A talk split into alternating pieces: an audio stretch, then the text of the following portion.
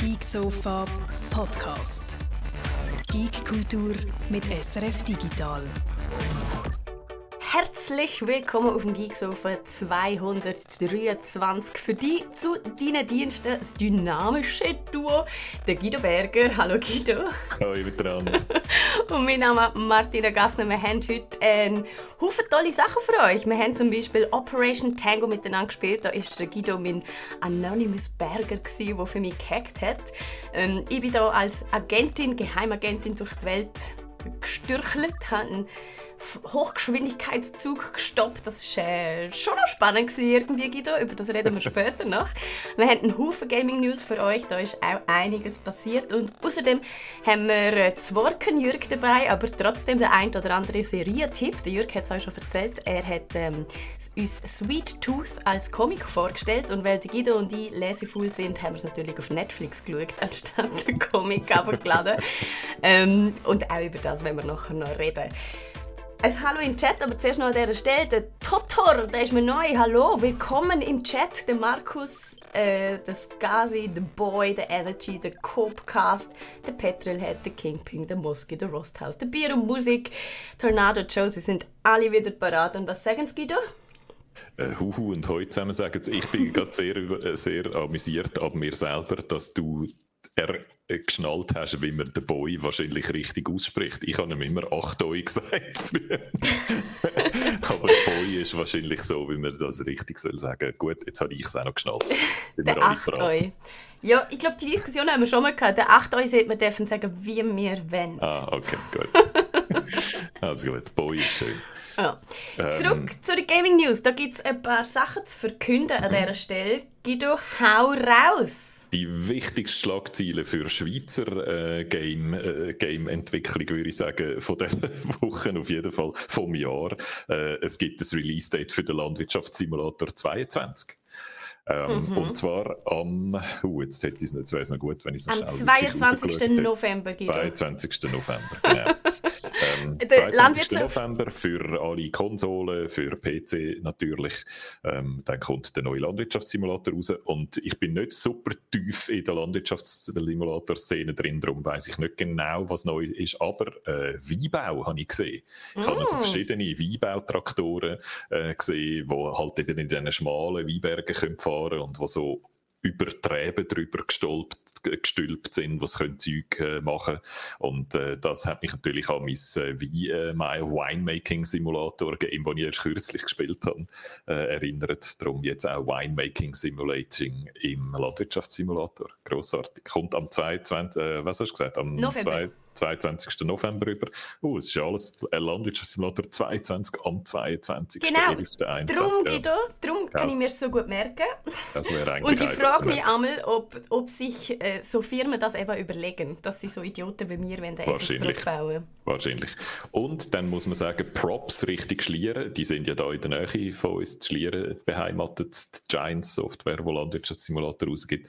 Props auf Schlieren an die wahrscheinlich beste Collectors Edition, die ich je gesehen gesehen habe. Du musst mal hören, was in der, Collect in der Collectors Edition kommt ja immer noch Krimskrams dazu über zum Game, oder? der Krimskrams, was sie jetzt mitliefern, ist nicht ein Plastiktrakteurli oder ein cooles Hütli oder ein Artbook oder so oder ein Figürli von einem Bauer, wie man es aus anderen Collectors Editions kennt, sondern ein orangiges Blinklicht. Wo kannst per Für USB, Traktor? Ja, du kannst per USB an deinem Computer anschließen und dann, wenn dein Traktor das Warnblinklicht okay. macht im Game, leuchtet auch dieses orangige Warnblinklicht hey, physisch. Und Props wirklich an Giant Software, die kennen einfach ihre Kundschaft und die sind einfach eine ja. clevere Firma, wo nicht irgendwelche Idioten dahinter sitzen, sondern Leute, die sich mit der Materie auseinandersetzen, Leute, die daraus können, die müssen alle scheinbar regelmäßig auf dem Bauernhof von den Programmierern über Schlag mich tot, die müssen alle immer wieder dorthin, dass sie einfach auch Bezug zu der Materie haben. Und zum Beispiel mein Bruder ist ein grosser Landwirtschaftssimulator-Fan. Bei uns auf dem Land sowieso irgendwie jeder, von meinem Schwager über Schlag mich tot, mein Cousin, die haben das alle bis zum Abwinken gespielt und mein Bruder hat zum Beispiel aus Lego einen Traktor-Joystick an seinen Bürostuhl dran gebaut, mm, mm. Ähm, damit er das kann steuern vom, so schön vom Bürostuhl aus. Von dem her, das Licht würde ihn also sehr fest freuen. Ich muss sagen, früher, vor langer Zeit, habe ich immer so ein bisschen von oben ab auf den Landwirtschaftssimulator geschaut, muss ich zugeben, weil ich einfach das Gefühl hatte, es ist so ein bisschen mir zu wenig Game und äh, es sieht auch so zu wenig gut aus und so. Und ich muss sagen, ich werde je länger je mehr so zum, äh, zum Hype-Train-Kondukteur vom Landwirtschaftssimulator, weil es einfach geil ist, was die machen, weil äh, so erfolgreich sind mit dem, was sie machen. Und jetzt der neue Trailer zum Beispiel, sie haben so einen Cinematic-Trailer gemacht, wo der Vaterbauer und die Tochterbauer zusammen darüber reden, wie wir heute sagt, zum Morgen können ernten. Das ist so wahnsinnig emotional und mhm. könnte direkt vom Bauernverband gesponsert sein. Und so. Das ist einfach richtig gut gemacht und die Trakteure sehen natürlich auch immer noch besser aus.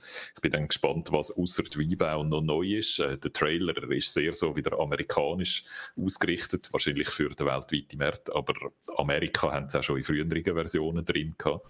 Darum, das finden wir dann alles noch raus und im November, würde ich sagen, ist dann wahrscheinlich Zeit, um wieder ein Landwirtschaftssimulator Let's Play zu machen. Mhm, auf jeden Fall. Und was mir in letzter Zeit auch immer wieder klarer geworden ist, so, ich meine, das Traktor und hin und her, das hat natürlich seine Faszination wegen der grossen Maschinen. Das haben wir ja schon so oft mhm. betont, oder? Dass das so mhm. der Traum ist von jedem kleinen Bub, die riesen Dinger zu fahren. Und ähm, gerade als ich die Farm von Clarkson geschaut habe, wird einem auch wieder klar, dass das wahrscheinlich schon in vielen Leuten drinsteckt. Aber es ist halt eben auch das und das würde eben auch deutlich etwas schaffen, oder? Etwas produzieren, was wir alle in unseren Jobs nicht so richtig tun mittlerweile.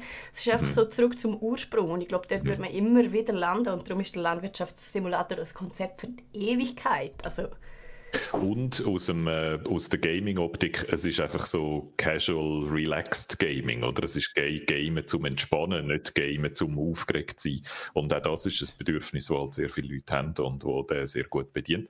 Da kann ich jetzt schon mal sagen, das ist etwas, wo wir uns wahrscheinlich im Herbst dann eh ein bisschen damit befassen. Ich möchte nämlich auch den Bus-Simulator spielen, der nicht aus der Schweiz ist, aber aus Österreich und mhm. wo, äh, wo aber schon ein, wo ein Schweizer Entwickler dabei ist, wo wir schon Kontakt äh, hergestellt dargestellt haben und so. Also da könnt ihr euch auch wieder äh, auf ein entspanntes Let's Play äh, und auf ein entsprechendes Entwickler-Geek-Sofa freuen, kann ich an dieser Stelle schon mal sagen. Und dann, find, dann fragen wir sicher auch, ob das Zufall ist oder ob das vielleicht sogar irgendwie ein einen Mentalitätshintergrund hat oder so, dass gerade so Schweiz, Österreich dass von dort so die entspannenden Games kommen. Ja, Zen Gaming, sagt der Rosti, genau.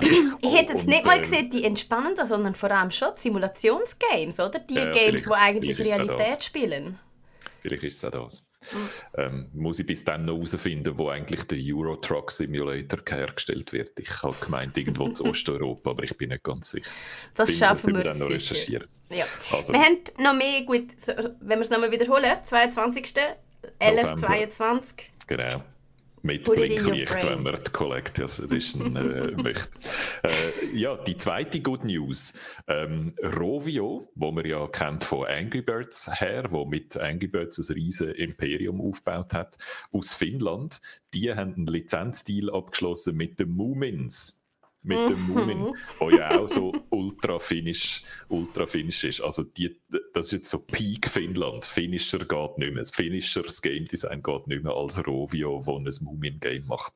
Ähm, Moomin, ich habe vergessen, wie der heißt, Tove, irgendetwas, der, der ursprünglich das Buch äh, geschrieben hat, ist ein schwedischsprachiger Finn. Das gibt es, vielleicht wissen das nicht alle. Äh, in Finnland gibt es so eine schwedische Minderheit, äh, wo auch Schwedisch redet und es, es wird zum Teil auch Schwedisch in der Schule geredet. Ich bin nicht sicher, sicher, ob es, ich glaube, es ist offizielle Landessprache, so zweite offizielle Landessprache und ich glaube, es wird unterrichtet, aber möglicherweise nicht überall. Aber so, das ist so eine äh, Minderheit in Finnland, wo Schwedisch redet und das ist so eine, aber es ist sehr, sehr finnisch. Und äh, die, die im Moment eine aktuelle äh, Moomin-Serie animieren, Moomin Valley heißt die, äh, die machen das zusammen mit Rovio. Und sogar Rovio hat so fest investiert, dass sie gerade auch noch Minderheitsaktionär geworden sind von der Animationsfirma Gazzi Animations heißen die. Das heißt, es gibt Mumins nicht im Oldschool-Style, so wie sondern, sie mir gewünscht hätte, ehrlich gesagt, sondern animiert. Also, sondern ähm, genau, so ein bisschen in so einem modernisierten Look. Es ist ein 3D-Look, also es ja. ist nicht flach 2D, sondern es ist 3D. Die Serie heißt auch Moomin Valley 3D, äh, um das zu betonen. Ich finde, es ist aber sehr eng bei dem Moomin-Look, wo du kennst und liebst und wo alle kennen und lieben. Oder? Ja. Also ich finde, es ist so ganz ein, ähm, gefühlvoll modernisierten Look. Nicht, nicht einfach, es sieht völlig anders aus und man erkennt es überhaupt nicht. Weiß man ähm, irgendetwas zum Spiel? Nein, noch gar nicht. Es soll aber schon sehr bald kommen. Sie reden von einem Soft-Launch dieses Jahr. Also, das kommt schon sehr bald. Und weil es Rovio ist, wird es ein Handygame sein. Und jetzt dürfen wir einfach ganz fest Daumen drücken, dass nicht durchgezogen von Microtransactions ist, wie Angry Birds 2 das war. Ach, Angry das Birds sind Finnen, Guido. Die sind gut, das sind wie unsere Walliser. Die sind gut im Herzen, die wollen nur gut. Die sind, mm. Ich habe mich letztens noch gefragt, wieso das so ist. Ich glaube, weil sie früher Wikinger waren. Das ist so wie, die dürfen jetzt ähm, nie mehr etwas Böses machen. Finnen sind nicht Wikinger, das sind ja, ganz andere. Schon. Die Norweger sind, sind Wikinger und Wikinger. die Finnen sind ein völlig anderes Volk und würden wahrscheinlich extrem hässlich werden, wenn du, die, wenn du sie mit den anderen Skandinaviern für den gleichen Topf rührst.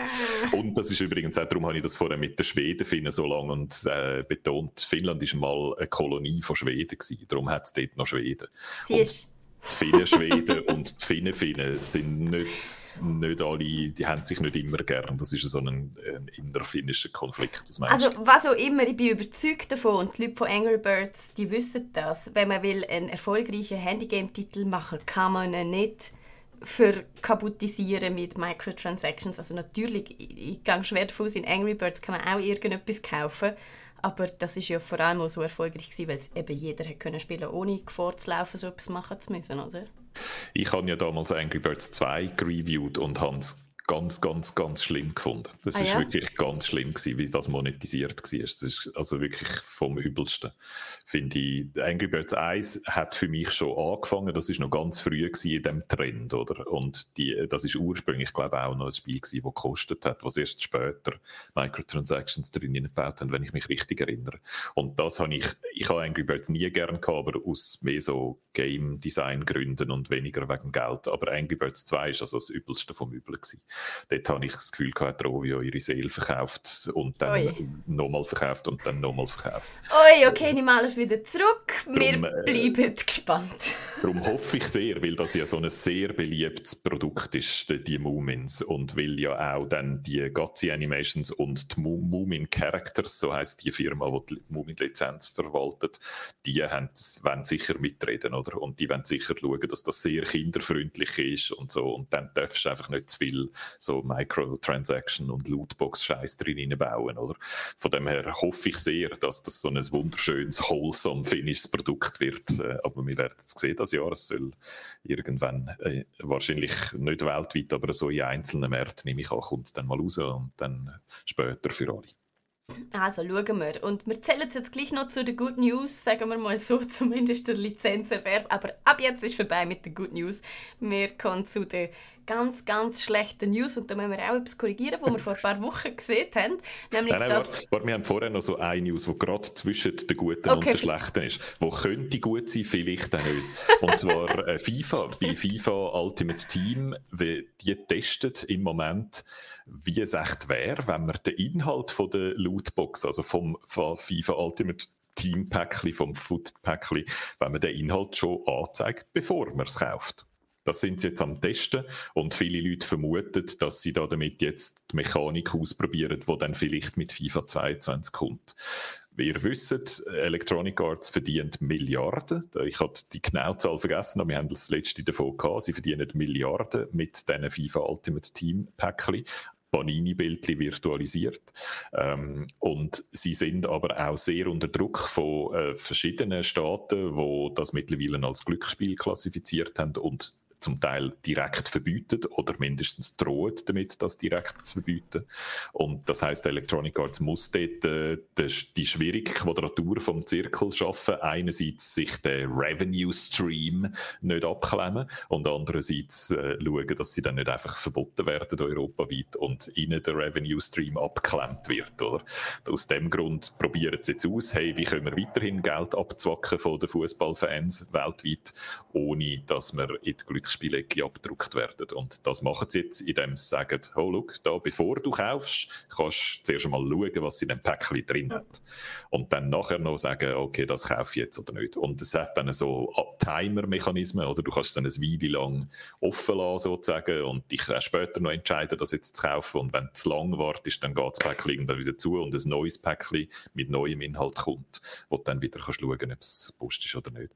Und meine Vermutung ist, dass das eine clevere Idee ist, weil ich vermute, dass der Timer eine entscheidende Rolle spielt, oder? Dass du nämlich manchmal ein Päckchen kaufst, nur dass der Timer geresettet wird und du das nächste Päckchen kannst kaufen.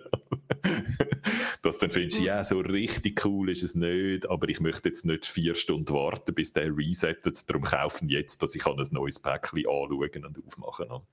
Also dort haben sicher sehr viele so das können sie genau messen, oder? Wie lang muss der Timer sein, mm. dass die mhm. Leute das dann äh, gerade kaufen oder kaufen sie es erst vor dem Ablaufen vom Timer.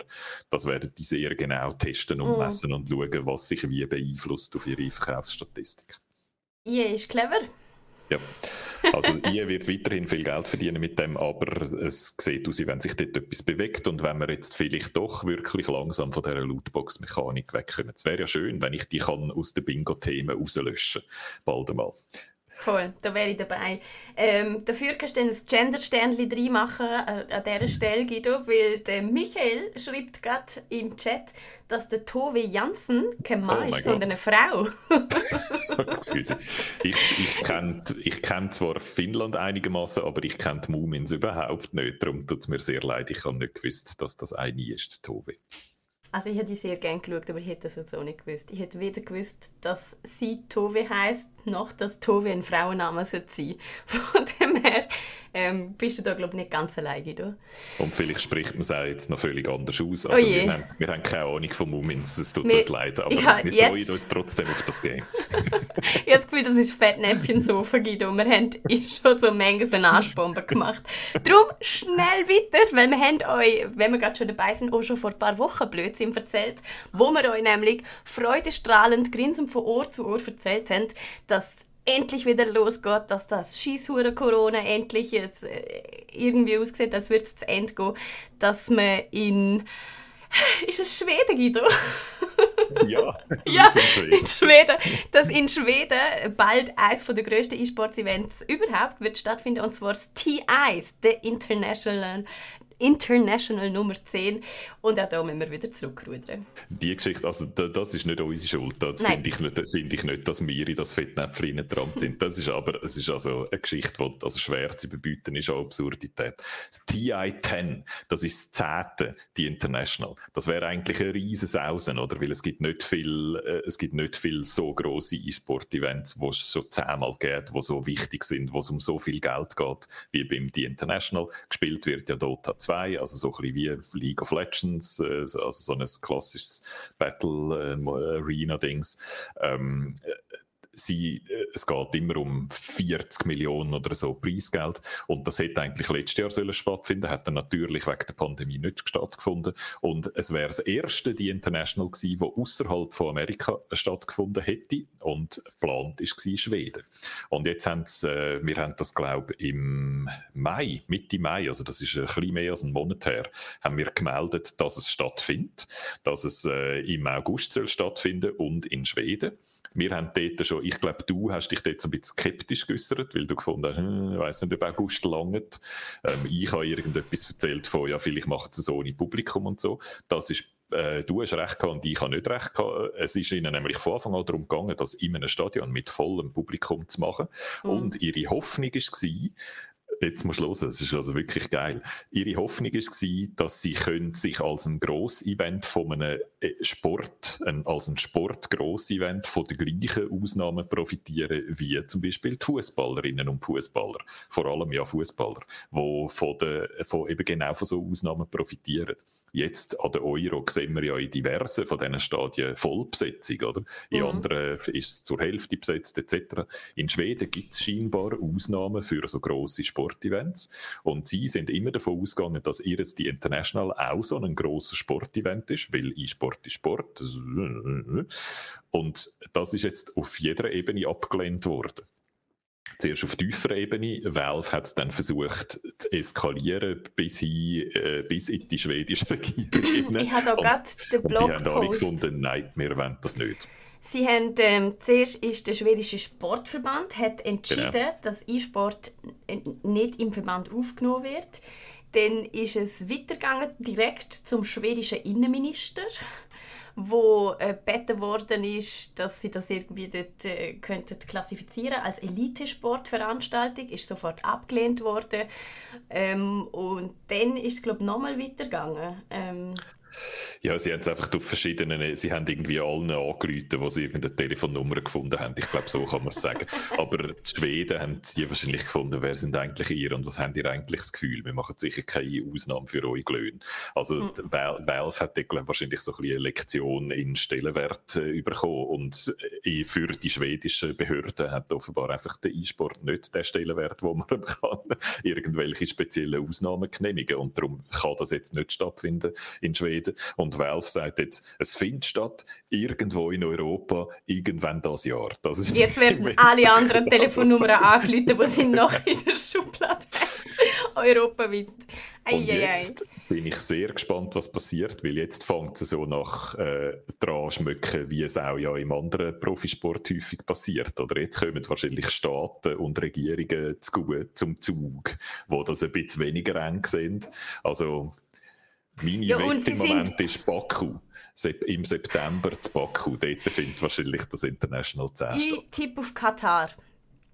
Äh, das wäre wär dann nicht in Europa, aber ja, Katar ist auch noch ein guter, ist auch noch ein guter Kandidat. Und das, ist das ist übrigens auch jetzt einfach mal meine Verschwörungstheorie dahinter, wieso sie auf Schweden wollen haben, weil Schweden ja in Europa eigentlich die einzigen sind, wo ein Corona-Kurs gefahren ist, wo nicht nur ausschließlich aus der einzigen Lösung Lockdown bestanden hat, oder? Und ja, ja, die Schweiz ja eigentlich auch. Wir haben auch weniger harte Lockdowns gemacht als andere Länder rund um uns herum. Aber die Schweden sind noch ein bisschen liberaler. Sie, ein Jahr plus zwei Monate im Homeoffice. Cheers, Guido!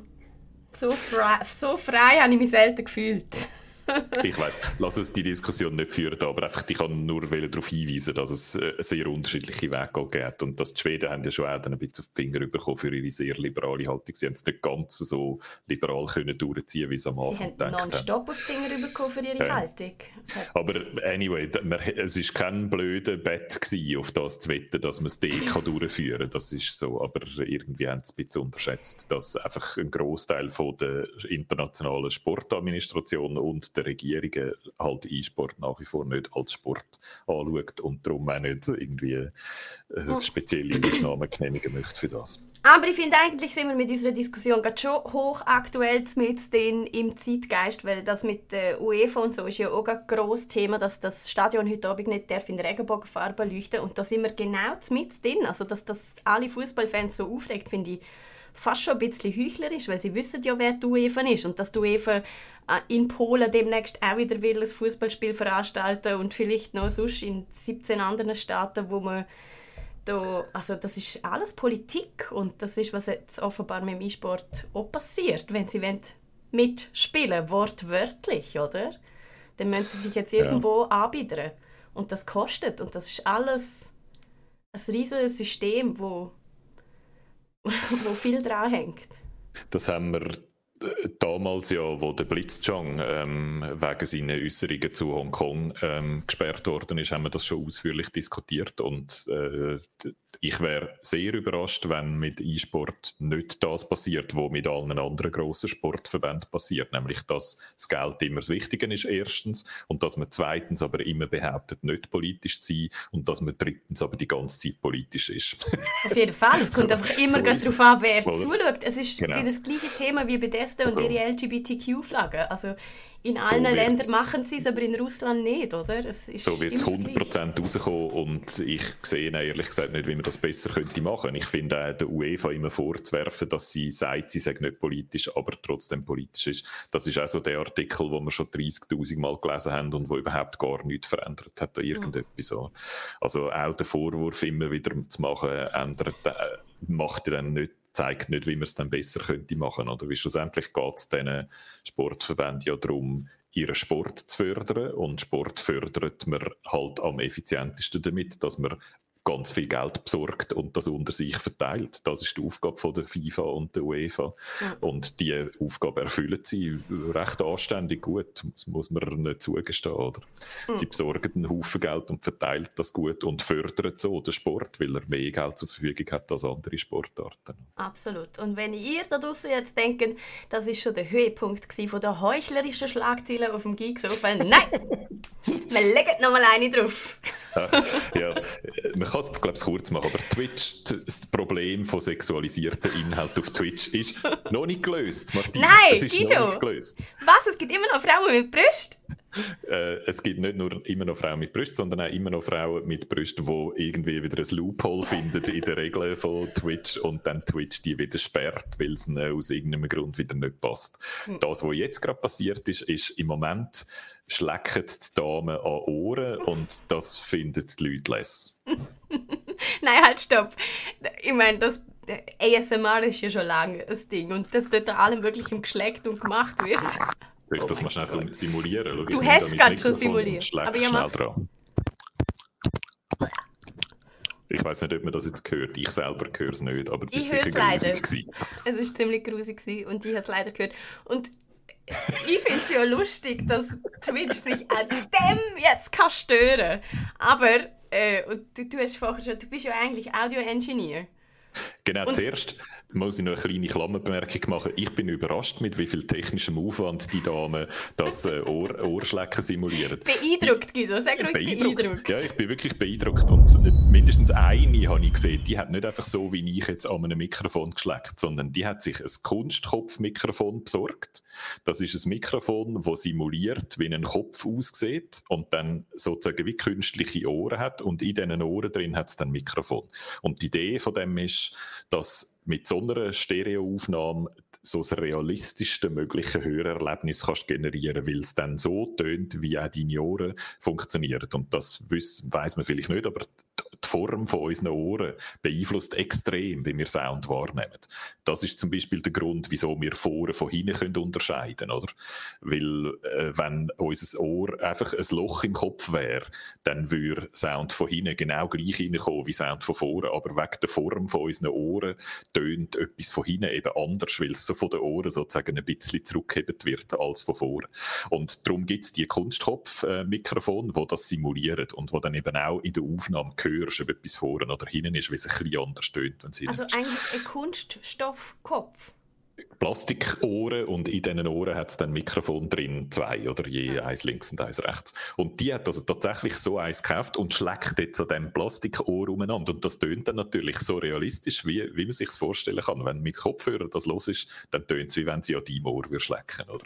Herrlich, oder Guido? Herrlich. Ich bin beeindruckt von, vom technischen Einsatz und dass das ein Publikum findet, wundert niemand, weil alles auf dem Internet irgendein Publikum mhm. findet, oder? Und Twitch ist jetzt wieder in der Lage, dass sie wieder ihre doofen Regeln anpassen wo sie ja eigentlich... Aber erklär so mir mal schnell, wieso. Weil ich check wirklich nicht, nachdem sie Hot-Up-Streaming erlaubt haben und was auch immer Nein, sie alles ja. schon erlaubt haben, stören sie sich jetzt daran, dass jemand an einem Kunststoff Ohr schlägt? Wirklich? Es, ich kann es ganz einfach erklären. Es ist natürlich von außen ist es total dumm, weil sie die ganze Zeit hinterher rennen, oder? Es ist dumm, weil sie immer wieder, weil wieder jemand eine neue Idee hat, die dann wieder nicht in ihre blöden Regeln hineinpasst und dann müssen sie wieder ihre blöden Regeln anpassen. Das ist ein Game, das sie nur verlieren können, oder? Wo, wo sie dann auch immer schlecht kommunizieren, dann tun sie wieder Leute bannen.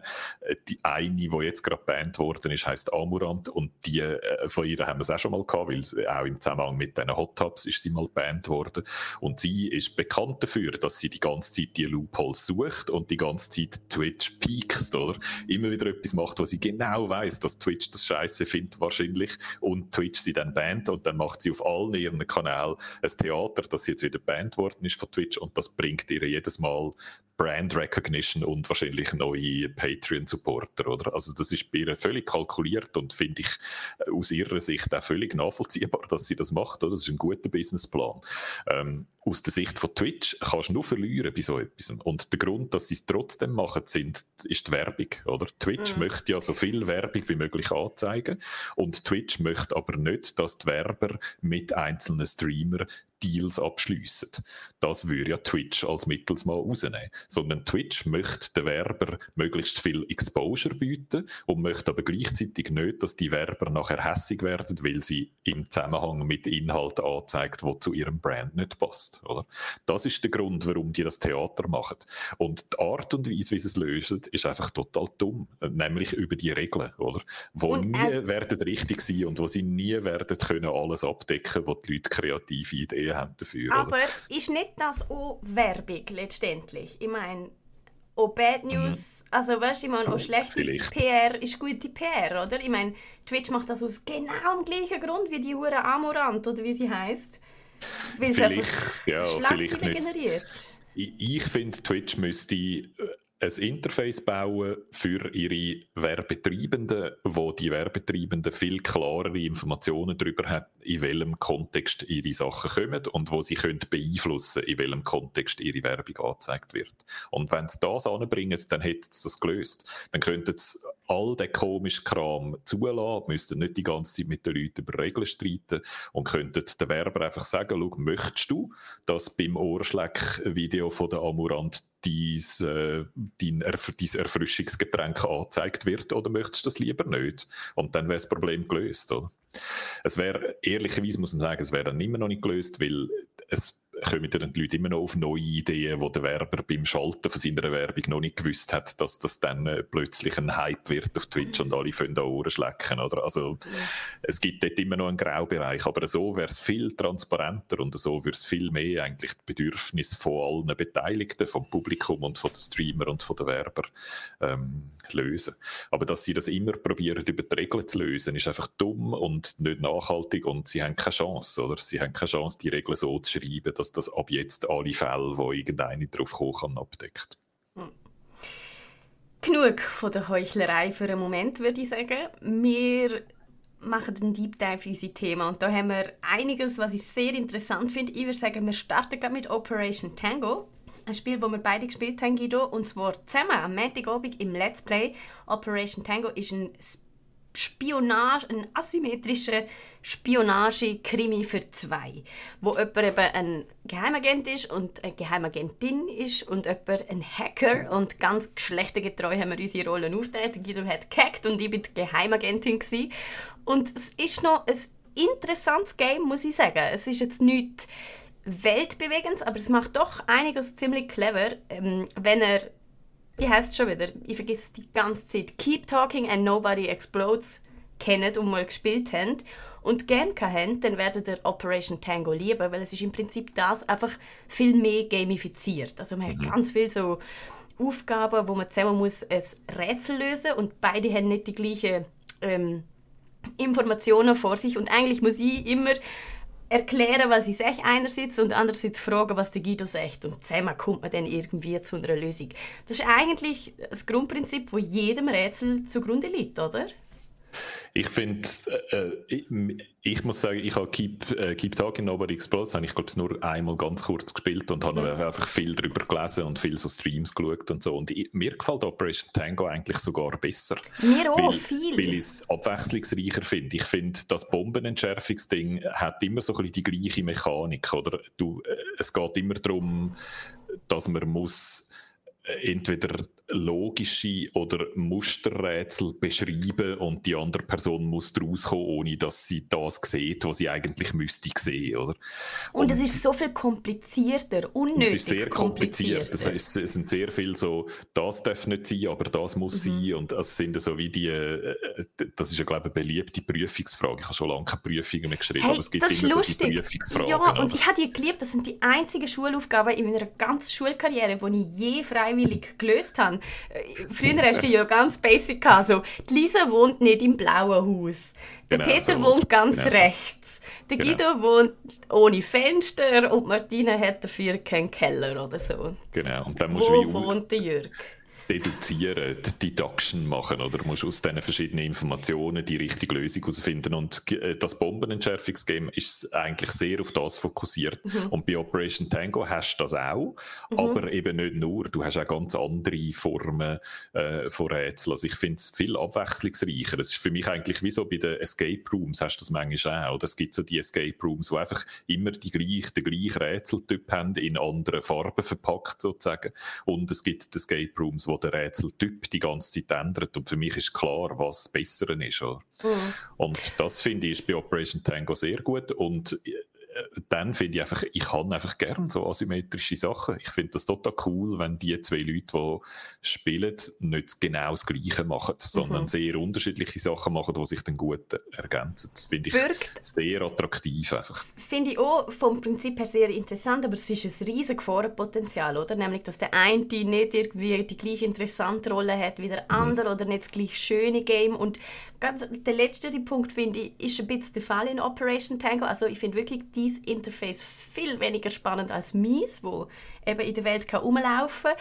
Ist aber vielleicht auch ein bisschen Geschmackssache und letztendlich, da gebe ich dir wiederum absolut recht, die Rolle, die man hat, mal abgesehen von der Grafik, ist sehr ähnlich, also sehr gleichwertig verteilt. Das ist nicht so, als könnte ich alles und du gibst mir ab und zu mal, diktierst mir einen Code oder so. Ja, das finde ich an dem Game wirklich bemerkenswert, wie gut sie das angebracht haben. Weil meistens in asymmetrischen Games ist es ganz klar, jemand hat die lässige Rolle.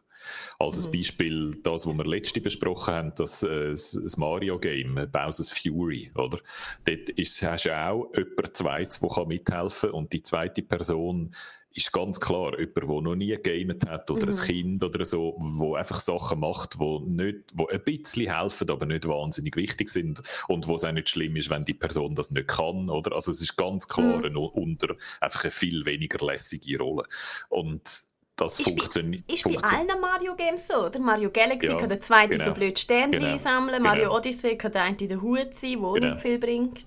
Und ich glaube, äh, die Mario-Games richten sich eben genau an die Situation. Oder mhm. jemand ist Gamer und möchte die anspruchsvolle Rolle haben und jemand ist das genau nicht und kann die auch nicht einnehmen und macht darum etwas viel Einfacheres, viel Simpleres. Und das ist bei Operation Tango überhaupt nicht so. Dort ist die zweite Rolle, die andere Rolle eigentlich ähnlich anspruchsvoll wie die, also beide Rollen sind etwa ähnlich anspruchsvoll. Es ist wirklich einfach die Optik, die unterschiedlich ist, wo ich auch überrascht war, wo ich dann nachher unser Let's Play nachgeschaut habe. Ich habe ja während dem Let's Play Dean Screen nicht gesehen mhm. und ich habe das Game vorher auch nicht gespielt. Ich bin ganz mhm. frisch drin reingekommen und ich habe dann nachher das Let's Play nachgeschaut und gesehen, oh, das sieht ja richtig schön aus. Eben, eben das meine ich. Und du hast keine Ahnung davon, wie das Spiel aussieht. Und mir ist es genau gleich wie dir gegangen, weil ich zuerst schon, also ich habe die Haie auch schon mal gespielt und dort bin ich immer der Hacker gewesen. Und irgendwann habe ich gefunden, hey, können wir mal wechseln, weil was siehst äh. eigentlich du? Und als ich gewechselt habe, habe ich gefunden, hey, sorry, ich bin jetzt gerade drei Stunden verarscht worden. Das ist schon viel cooler. Aber, Aber das weiß ja gerne äh, nicht. Mir hat sie gefallen, die Rolle, muss ich sagen. Mhm. Also ich glaube, wenn man das geschickt auswählt, wenn man, wenn, die, wenn man Glück hat und die zwei Leute, die das zusammen spielen, auch dann jeweils ihre Rolle noch gern haben, dann ist es mhm. wahrscheinlich die ideale Kombination. Und ich habe so eher so den zurückgelehnten Blick von oben gehabt, oder ich habe Karten gesehen, statt die First-Person-Perspektive. Ich habe halt so Netzwerkzeuge und Maps und Codes und so gesehen, die du nicht gesehen hast. Und das hat mir noch gefallen. Und mhm. Manchmal haben sie gefunden, ich habe das Gefühl gehabt, manchmal haben sie wie versucht zu schauen, dass mir nicht total langweilig wird und haben mich einmal in so eine 3D-Welt geschickt, halt bei mir dann so eine, ein Netzwerk. Cyberspace. Ein Cyberspace, genau. Und das hätte es für mich jetzt gar nicht unbedingt gebraucht. Das haben sie, glaube ich, absichtlich gemacht, dass ich nicht anfange abhängen, aber das mhm. hätte es jetzt für mich nicht gebraucht. Ich hätte es, glaube ich, noch cool gefunden, wenn ich einfach weiterhin Floorplans angeschaut hätte.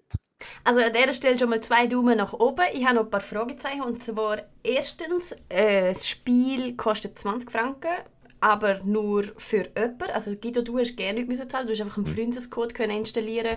Ähm, Gibt es übrigens auf Steam, der Xbox und der Playstation, also immer systemintern könnt ihr miteinander spielen. Und ich glaube eben, dass die wenigsten Leute ja zwei oder ach, ich weiß nicht, ist ja egal. Auf jeden Fall, was ich eigentlich sagen wollte ist, es gibt nur sechs Missionen, drei davon haben wir schon gespielt. Also nach etwa mhm.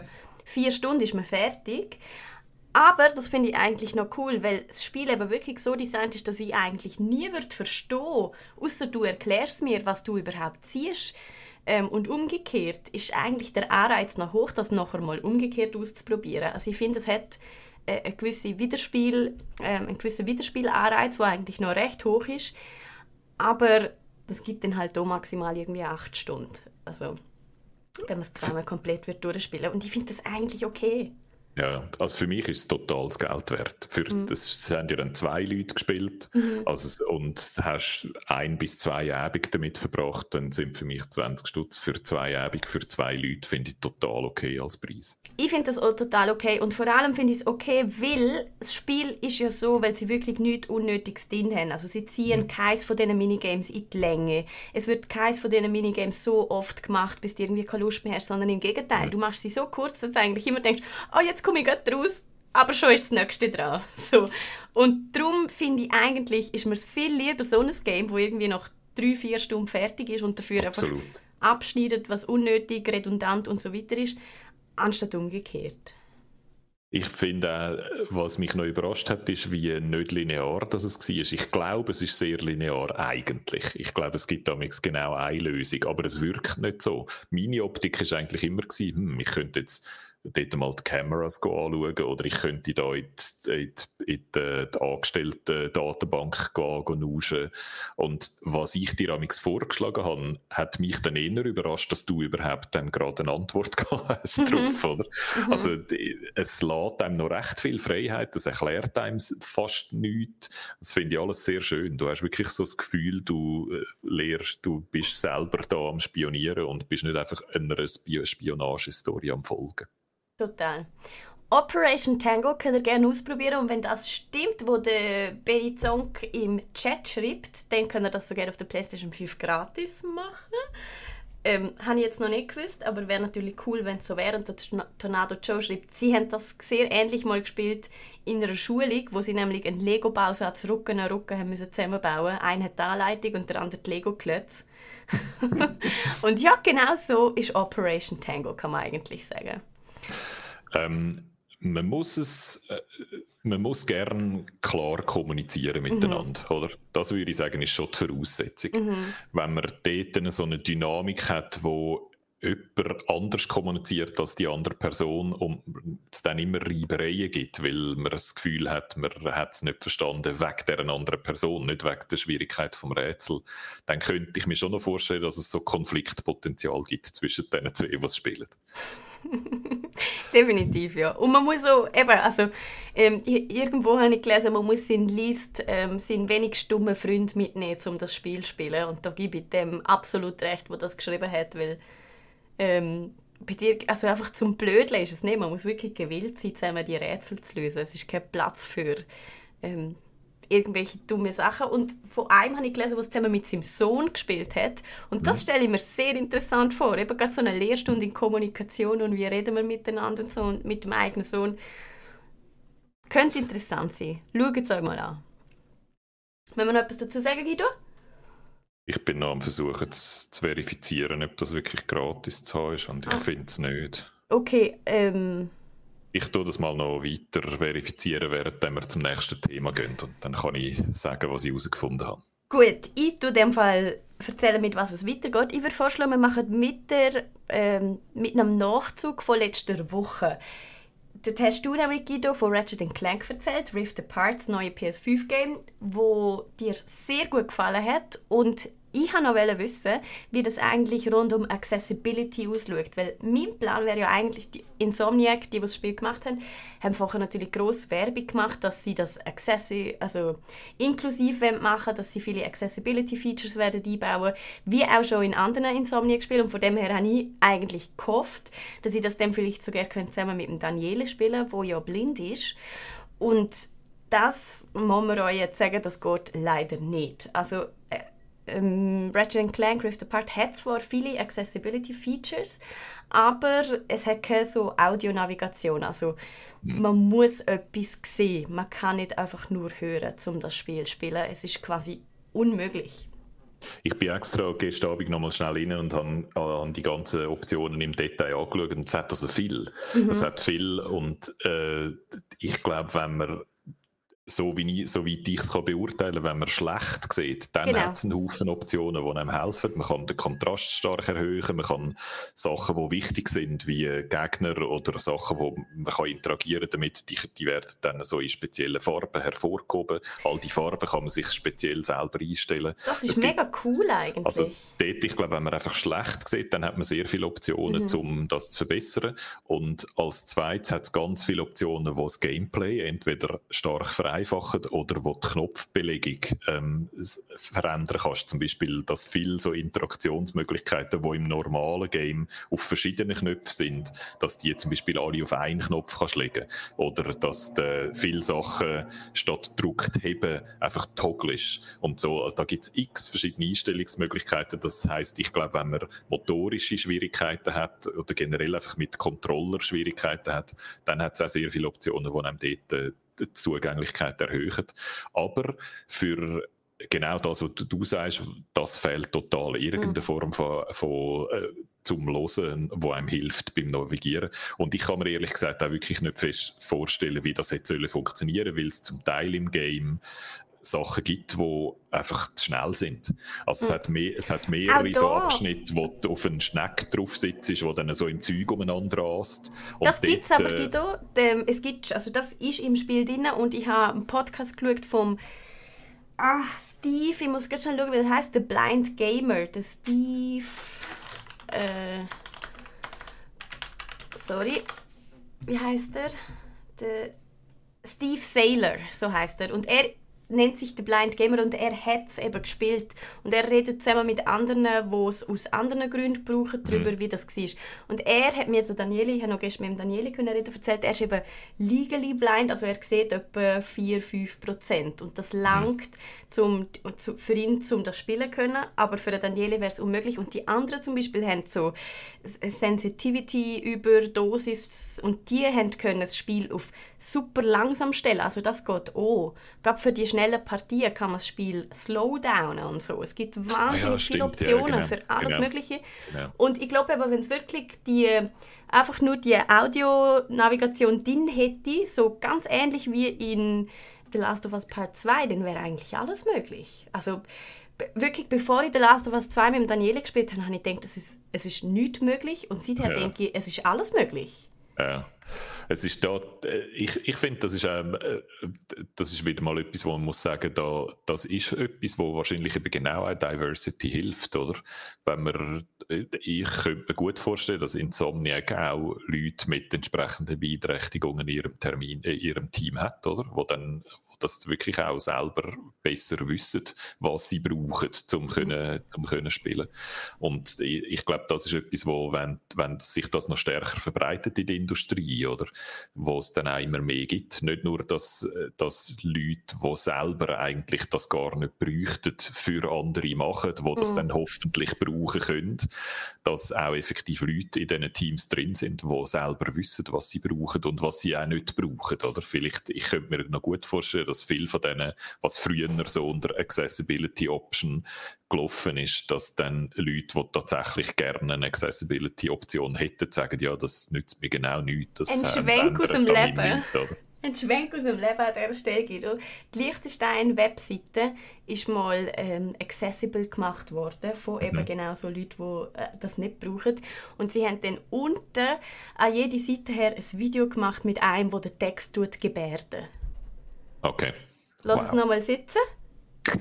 Ein, wo der Text, wo auch jeder taub und überhaupt kann lesen, tut nochmal gebärden. Es macht einfach überhaupt keinen Sinn. Aber ja sie haben sich eingesetzt und da, also da zurück zum Thema Diversity, das ist mal eine Diversity, wo ich voll dahinter stand. Das ist die Sorte von Diversity, die wir in der Industrie brauchen und eben im Gegensatz zu all der Diversity, wo wir uns einmal gross auf die Fahne schreiben und warum wir haben jetzt eine Lesbe in einem Videospiel, das ist alles Heuchlerei, um wieder zurückzukommen zum Thema. Das ist ja einfach Wen interessiert das? Ich meine, das ist wahre Diversität und die findet in unserer Szene nicht statt, Guido. Wir haben genau ein Videospiel, wo wirklich zugänglich ist und der Rest von der Industrie kümmert sich bis jetzt sehr, sehr, sehr wenig um so Themen, muss man also Ja, aber äh, ich habe es anders gemeint. Ich habe es nicht, ich habe nicht, gemeint, ich habe es nicht gemeint im Sinne von, wir haben Diversity erledigt und es ist jetzt alles gut, sondern ich kann äh, damit sagen, ja, dass ja. die Sachen, die da passieren, wären genau eben Sachen, die noch mehr würden passieren, wenn man mehr Diversity hätte, oder? Mhm. Aber du hast völlig recht, das sind die anstrengenden Sachen, oder? Da musst du das Game designen, du musst es testen lassen von diesen Leuten, oder? Du musst deine Quality Assurance anders machen. Du kannst nicht, musst auch mit Leuten, die die entsprechende Beeinträchtigung haben, das dann spielen lassen und schauen, ob das funktioniert hat, was du designt hast. Das ist einfach aufwendig. Das ist mhm. einfach ein grosser Aufwand, wo man auch viel noch innovativ muss sein, weil nicht alles schon klar ist, wie man es machen muss, weil halt vieles nicht schon noch nicht passiert ist. Also man muss auch wirklich neues Zeug erfinden zum Teil.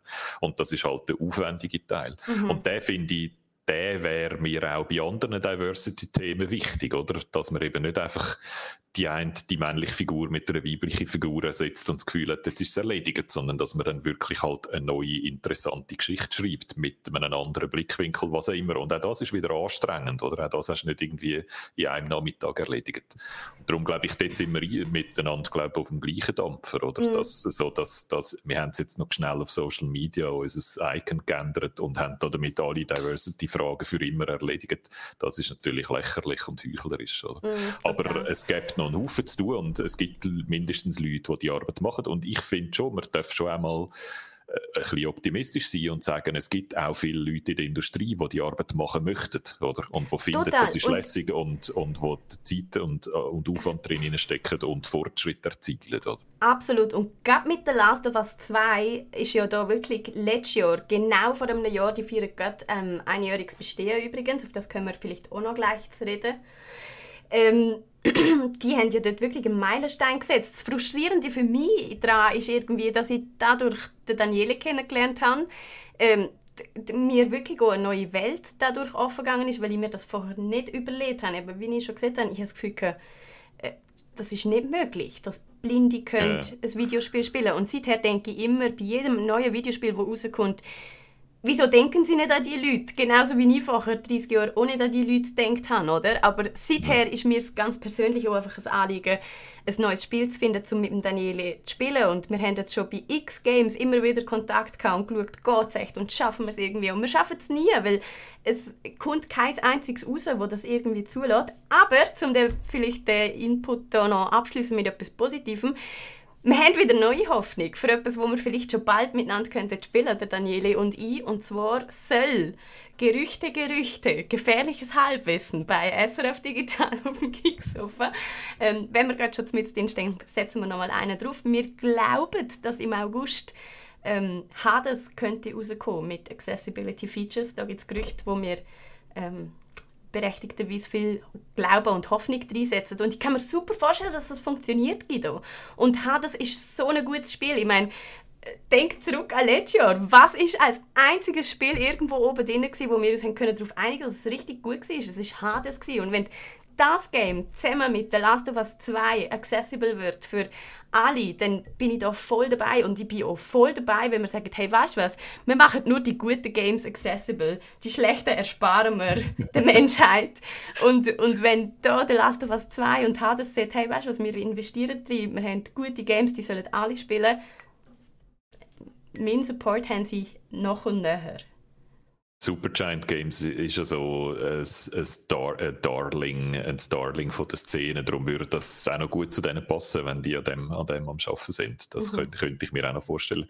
Hoffen wir, dass das bald bestätigt wird, äh, das Gerücht. Ich habe noch wahnsinnig Mühe, mir vorzustellen, wie das geht, weil es ja so schnell ist, weil immer etwas anderes passiert. Das ist ja ein Roguelike, also jeder Level sieht ein bisschen anders aus. Mhm. Das heißt, das sich dann jedes Mal schnell genug wieder können zu orientieren, was ist wo, stelle ich mir uh, schwierig vor. Und du hast mir im Vorgespräch gesagt, ja, aber ich, wo immer besser wird, mache ja genau das. Ich äh, fange an, Abläufe automatisieren und wird immer schneller und spiele es zum Teil fast blind in grossen Anführungszeichen, weil ich es halt so gut kenne. Dort wäre dann meine Frage, ja, wie machst du es dann am Anfang? Oder wenn du eben noch nicht so gut bist, wirst du dann nicht brutal überfordert. Darum, Doch, ja, bist ja du auch sehend. Bist ja, ja du sehend stimmt, genauso mit Hades. Also ich sehe bei Hades kaum das Problem, dass das könnte schwierig sein für eine Umsetzung, ehrlich gesagt. Ich freue mich riesig darauf, das zu sehen, weil ich bin mir sicher, es funktioniert. Also wirklich, das sollen sie machen. Aber weiter äh, im, im Text. So viel zu dem. Freut euch darauf, wenn das wirklich alles so kommt. Dann seht ihr Daniele im August spätestens hier bei uns auf dem Kanal und wir spielen zusammen Hades. Und ich zeige ihm, ich zeige ihm dann alle Kniffs und Tricks, weil ich kann es schon äh. blind und er noch nicht. Nein, blinde, blinde HD Speedrunner, das wäre das wär so der Höhepunkt von ja, also, vom Let's Play. Du siehst das im, im Scherz, aber Blindfolded ist eine Speedrun-Kategorie, wo. Ja, nein, nein, ich meine es nicht im Scherz, ich meine es im ja. Ernst. Ich glaube, das ist so das, ist das Maximum von, von, äh, von Speedrun. Ähm, um noch schnell die Klammer zuzumachen, ich habe es in der, in der Zwischenzeit recherchiert, äh, Operation Tango ist gratis, wenn man ein PS Plus Abo hat. Also, mm dann kann man es im Moment Stimmt, es gibt ja immer zwei Games im PS Plus Abo. Cool. Ladet es euch ab, es ist definitiv äh, ein Versuch wert. Guido, wir haben es gerade schon angesprochen, der Last of Us 2 feiert ein Jahr. Ein Jahr. Seit das Videospiel rausgekommen ist, über das wahrscheinlich vorher es ist nie vorher so viel diskutiert worden über das Videospiel. Wir zwei sind damals sehr überraschenderweise beide im Antiboot gehockt und haben gelästert und geschumpft über The Last of Us 2, was doch das für ein Blödsinn ist. Jetzt so mit äh, ein bisschen Weisheit äh, und rückblickend, würdest du es immer noch so sagen, wie wir es damals austeilt haben? Äh, ich finde eigentlich nicht, wir haben gesagt, das ist ein schlechtes Game. Das äh, finde ich nicht, dass wir das je gesagt haben. Wir haben das, glaube ich, noch ein bisschen unterschieden, dass dir auch das Gameplay nicht mhm. so gut gefallen hat. Mir hingegen hat das eigentlich gut gefallen. Mir hat das Worldbuilding sehr gut gefallen. Wir sind uns vor allem einig mit der Geschichte, die uns überhaupt nicht passt hat. Oder mhm. so wie, wie, wie es aufhört, also die, das letzte äh, das letzte Drittel sozusagen von der Geschichte. Uns ist, glaube ich, die Figur von der Abby nicht, äh, hat für uns nicht so richtig funktioniert. Ähm, ich habe dann auch im Nachhinein noch sehr viel mit euch auf Discord diskutiert. Es hat viele so ähm, Leute gehabt, die sehr, sehr, sehr, sehr begeistert sind von der Geschichte oder nicht nur vom Game insgesamt, sondern spezifisch auch von der Geschichte. Und ich habe dort dann einfach gemerkt, dass man noch nie vorher so lang, so detailliert, so ausführlich über eine Game-Geschichte diskutiert haben und mhm. dass das allein eigentlich schon eine Leistung ist. Oder? Das ist eine Art von Diskussion, die es sonst einfach gar nicht wert war. Oder? Häufig hast du sonst einfach müssen sagen, ja, ist halt so eine Game-Geschichte und die sind immer so ein bisschen doof. Mhm. Und ich würde sagen, das kann Naughty Dog, hat das für immer beerdigt. Oder Naughty Dog hat vorgeführt, dass man kann extrem spannende Game-Geschichten schreiben kann spannend im Sinn von, es gibt etwas zum darüber diskutieren, oder? Es ist nicht einfach, ja, eh so ein bisschen doof und es lohnt sich gar nicht darüber zu diskutieren. Und das finde ich, das ist super. Da, da gefallen mir nicht wahnsinnig viele andere Beispiele ein, wo man so detailliert so lange hätte können diskutieren Und dass es individuelle Unterschiede gibt, wie eine, wie eine Geschichte auf einen wirkt, das ist eigentlich für mich auch Sinn von der Sache, oder? Es wird, ich finde so der Zwang zu der, zu der, ähm, ähm zu der kompletten Einigkeit, die ich manchmal spüre unter den Gamerinnen und Gamer, den finde ich ein bisschen lächerlich, oder? Das mm. ist bei, mhm. jeder anderen, bei jedem anderen Kulturprodukt auch so, dass es Leute gibt, was einfach gefällt und Leute gibt, was nicht gefällt. Und wir haben noch so im Kopf, dass wenn ein Game eine Bewertung hat von 91 Prozent, dass dann das ist, was alle finden, oder? Und dass alle mit dem 91 Prozent einverstanden sein was schon immer ein bisschen lächerlich war für mich. Und das hat Naughty Dog alles vorgeführt, oder? Und mm. von dem her finde ich, haben sie eigentlich muss man sagen, haben sie ihren Anspruch, etwas auf eine neue Diskussionsebene zu lupfen oder? und etwas zu machen, wo, wo besser ist als, als Sachen, die man früher gemacht hat. Der fühlen sie eben schon, unabhängig davon, ob man dann die Geschichte schlussendlich äh, logisch oder sinnvoll oder lässig findet. Ähm, äh, es ist so, ja, ich, ich habe es nie mehr angelangt seither. Ich habe nie das Bedürfnis gespürt, nochmal, weißt mit dem New Game Plus nochmal mhm. durchzugehen und so. Ähm, ich habe aber immer noch einzelne Szenen im Kopf, wo mhm. mir also geblieben sind, oder? Wo ich wirklich ich, äh, wir haben jetzt, hast glaube wahrscheinlich keinen Spoilerfahne parat, oder? Darum mache ich wieder mein Spoiler-Winken. Aber die Szenen im Zoo, wo sie in eine, in eine Weltraumkapsel einsteigt, oder ähm, was ist noch so eine viele Szenen, also ich muss wirklich sagen, die ganze Geschichte, Szenen, das also, ist, ja. all das unterschrieben, was du siehst und eben genau ein Jahr nachdem wir das gespielt haben, ist mir das Spiel noch so präsent.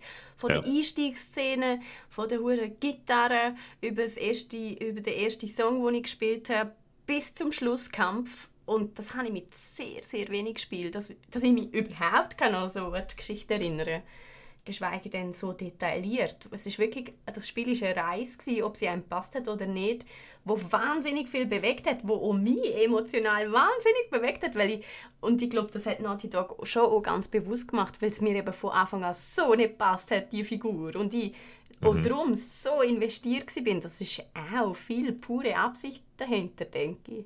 Dass man eben entweder auf die eine oder andere Seite einfach mega investiert ist in die Figuren, weil sie so sind, wie sie sind.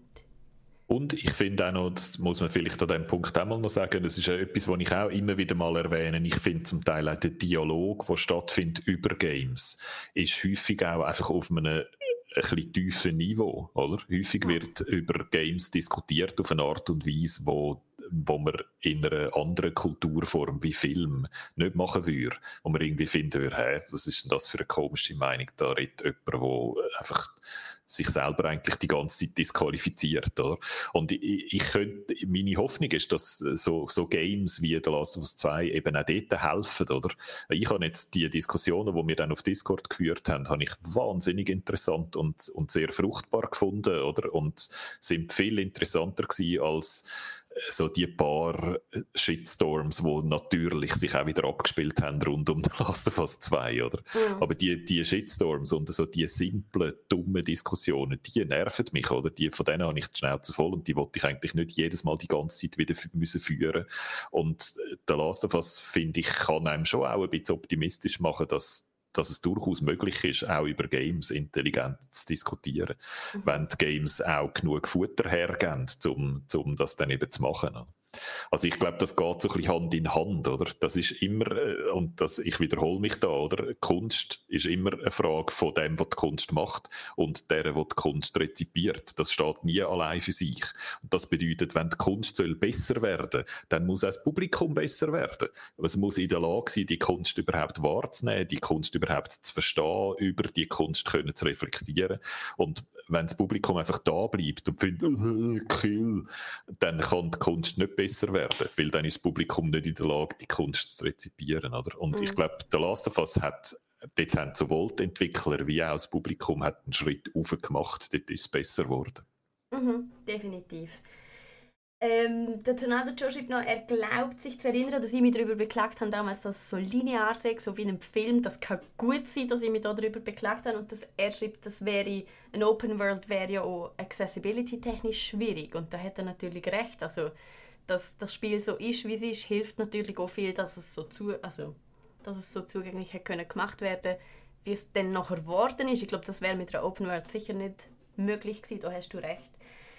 Ähm, ich weiß nicht, ich, ich würde so gerne, also ich glaube, ich muss mal in, in den Geek so von Podcast reinhören, von damals. Ich glaube, es hat mich eben auch so triggert, Guido, und da bin ich vielleicht ein bisschen äh, naiver oder unvorbereiteter für das, wie ich mir selber zugemutet hätte. Man muss ja so viele Sachen machen, wo man nicht will machen. Mhm. Ähm, mhm. Und das bringt einem irgendwie so in eine blöde Situation, wo natürlich absolut gewollt ist, ja. Aber wo Absolut. einem dann so aufwühlt irgendwie. Und, wo, eben, wo wir uns wirklich nicht gewöhnt sind. Du, mhm. du sprichst, glaube ich, wirklich ganz, ganz einen zentralen Punkt an. Das ist etwas, wo wir uns aus Film gewöhnt sind. Ja. Wir schauen sehr häufig Filme, die uns etwas zeigen, was nicht lässig ist zum Schauen. Und bei Games sind wir uns gewöhnt, dass Games Befriedigungsmaschinen sind. Ganz viele Games sind Befriedigungsmaschinen. Die befriedigen etwas in dir. Der Zwang zum Ordnen, das Gefühl von, ich bin der Beste, ähm, etwas wählen und dann überkommen, Belohnungen, oder? Das, sind alles, das sind alles Befriedigungsmaschinen. Ja. Und viele Games machen nichts außer dem, oder? Sie befriedigen dich einfach. Es ist einfach eine grosse Befriedigungsorgie. Und Filme sind viel komplexer. Es gibt die Filme auch, der Feel-Good-Film, oder? Wo du nur schaust, um dich nachher gut zu fühlen. Mhm. Oder der Action-Film, wo du nur schaust, um nachher so mit stolz geschwellter Brust aus dem Kino zu laufen. Die gibt es natürlich auch und die sind alle super. Aber es gibt auch den Film, wo total verstörend ist zum Schauen und wo der weh tut während dem Schauen und wo du fast nicht aushaltest, mhm. die gibt es alle auch. Und bei Games ist das viel, viel, viel seltener. Mhm. Und darum ist das völlig ungewohnt. Wenn du an das ankommst, denkst du, hey, was ist denn das? Ich will das nicht, oder? Mhm. Und das ist etwas, was wir auch zuerst lernen müssen. Und wo, wo jetzt, glaube ich, der Last of Us 2 einen, einen Schritt gemacht hat, um uns das beibringen, dass wir einmal mit einer Figur spielen können, die wir doof finden oder wo wir Sachen müssen machen, die wir nicht wollen machen. Mhm. Das, das geht. Das, das geht. Und was ich auch noch ganz wichtig finde, ist, für mich ist es immer noch ein Game. Ich finde, manchmal, äh, wenn man so zum Beispiel den Schauspielerinnen und Schauspieler von The Last of Us zuhören oder dem Neil Druckmann, dem, der, was schreibt und directet und so zuhören, dann denkst du manchmal, würden die nicht gescheiter einfach einen Film machen? Würden wir das mhm. nicht einfach gescheiter alles bleiben lassen und einfach einen Film machen? Und das wollen sie genau nicht, oder sie wollen herausfinden, wie machen wir das in Game-Form? Wie machen wir, dass es immer noch ein Game ist, aber trotzdem eine andere Art von Emotion und Verhalten und, äh, und Wahrnehmungsmechanismus bedienen. Und da sind sie Pionier, oder? Und sie lösen es zum Teil mit Mitteln, die man eigentlich aus dem Film kennt, oder? Es hat ja sehr viele Zwischensequenzen und sehr viele sehr gute Schauspieler. Aber sie machen es zum Teil eben auch mit mechanischen und mit Game Design Entscheid. Und ich wie eben zum Beispiel das Gitarrespielen, oder? Wo ein emotional wunderbarer Moment ist und wo genuin game-mechanisch ist und nicht filmisch, oder? Und äh, darum finde ich, sie sind dort wirklich auch äh, sehr gut am Vorwärtskommen. So. Mhm. Der Last of Us 2, wir gratulieren zum einjährigen Bestehen und wir danken dafür auch wirklich. Ähm, das meinen wir sehr ernst, dass, dass all das passiert ist, was passiert ist und dass Naughty Dog das auch ausgehebt hat. Ganz ehrlich, Guido. Mhm. Ähm, dass die das einfach stoisch hingenommen haben, wie alle einmal kurz einfach durchdreht sind und einfach abgewartet haben, bis der Sturm vorüberzieht. Ja und einfach nicht viel dazu gesagt haben, was ihnen sehr gut zu Gesicht gestanden ist. Das sollte man vielleicht einmal irgendwo hinschreiben. ich finde, was man heute so als äh, äh, Gameentwickler in grossen Skiwerferlicht muss aushalten, ist extrem. Oder? Mhm. Und die, die das gut aushalten, die verdienen Respekt für das. Das ist mhm. so. Definitiv. Guido, bist du einverstanden, wenn wir Sweet Tooth schieben an dieser Stelle? Können wir machen. Vielleicht können wir ja den Jürgen noch davon überzeugen, das auch noch zu schauen. Und dann haben wir ihn als Comic-Spezialist auch dabei. Er muss es von mir aus gerne schauen. Es nimmt mich so wunder, wie das im Original war. Oder erzählt das einfach vom Comic, genau. Auf Netflix gesehen habe, hätte ich ihn eigentlich sowieso gerne dabei. Ich würde sagen, dann erzählen wir euch nur noch, auf was ihr euch freuen dürfen. Ähm, wir, haben, wir sind einen Haufen spannende Gäste vor eurem Aufgleisen. Der Guido hat es gerade schon ein bisschen angeteased, zum Beispiel Game-Entwickler, die wahnsinnig viel haben müssen ausheben in den letzten Jahren. Ähm, da, da, da dürft ihr euch wirklich freuen, auf was wir euch alles hier noch aufs Sofa schleppen. Aber zuerst ähm, wird es wohl der Jürg sein. Sorry. Nein, Quatsch. Ähm, äh, eben, nächste Woche dann wieder mit Jürg mit seinen Comic-Tipps und hoffentlich dann auch mit einer Sweet Tooth-Diskussion. Ganz sicher eigentlich, der steht nicht mehr im Weg. Und wir werden über Mario Golf reden. Guido, äh, ich darf es nämlich schon spielen, während du immer noch auf dem Trockenen sitzt. Und wir Nein, ich dürfte es eigentlich auch schon spielen. Ich bin einfach noch nicht dazugekommen. Aber ich habe ah, wirklich, du hast jetzt einen? auch einen bekommen. Ja. Ah, super. Ja, dann lasst dir ab. Ich sage dir, das macht recht viel Spass. Ja, da, da, reden wir auf jeden Fall nächste Woche drüber. Da bin ich auch sehr gespannt. Wir spielen es am Montagabend im Let's Play. Ich suche immer noch Mitspieler, beziehungsweise ich habe eigentlich schon bis genug Mitspieler, aber wenn ihr auch noch mitspielen wollt, sagt es trotzdem, weil wir machen vielleicht so eine kleine Qualifikationsrunde am Wochenende, wo dann auch wirklich sichergestellt wird, dass nur die Besten werden zu sehen sein im Livestream am Montagabend, damit ihr auch anständige Konkurrenz haben. Ich habe ja schon geübt wie wild, während ihr alle erst am Freitag dürft loslegen, wenn es dann offiziell wird rauskommen. Das wird super, da freue ich mich sehr drauf. Ähm, was muss man noch sagen? Nicht mehr geht, oder? Tschüss! ist an dieser Stelle langsam mal angebracht. ja, ich hätte immer noch irgendetwas zu sagen, aber manchmal ist es auch gut, nichts zu sagen, außer Adieu. Wir machen es jetzt wie Naughty Dog. Wir sagen nichts. Wir wünschen euch einfach, dass ihr euch irgendwann wieder reinkriegt. Tschüss.